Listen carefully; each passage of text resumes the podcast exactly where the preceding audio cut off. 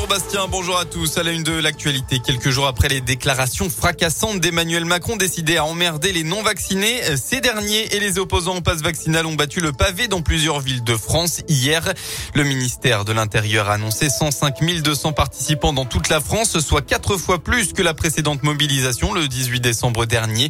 Près d'un millier de personnes se sont rassemblées à Clermont-Ferrand. Ils étaient plus de 600 à Bourg-en-Bresse, 550 à Saint-Etienne ou encore 500 au Puy-en-Velay. Les manifs se sont toutes déroulées dans le calme.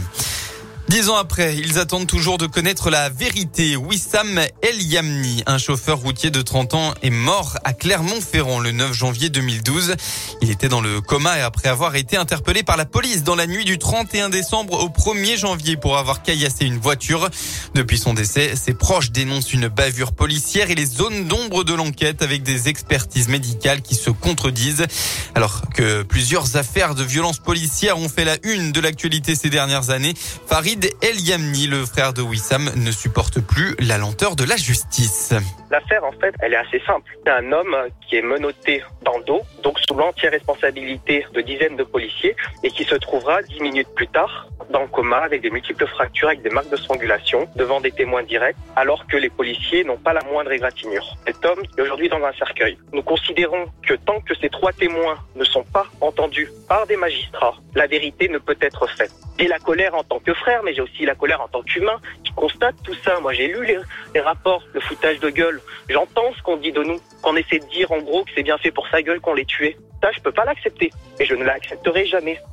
Le 15 juillet dernier, la chambre d'instruction de Rion a autorisé une nouvelle audience des policiers en présence des avocats de la famille, mais elle a refusé d'entendre les trois jeunes placés en garde à vue le même soir euh, que Wissam. On passe au sport en football. La reprise de la Ligue 1 pour le Clermont Foot après avoir été éliminé de Coupe de France la semaine dernière. Les Clermontois se concentrent maintenant sur l'objectif maintien dans l'élite et ça commence face à un concurrent direct, Reims au stade Montpied. Coup d'envoi de la rencontre à 15h. En basket, enfin, la JL démarre l'année avec une victoire sur le parquet de Fos-sur-Mer. Les Bressans se sont imposés 63 à 56. Le club remonte à la 11e place du championnat élite. À noter qu'aujourd'hui, la chorale de Roanne va affronter un gros morceau pour sa première rencontre de 2022. Ce sera chez le leader le Valois à 17h.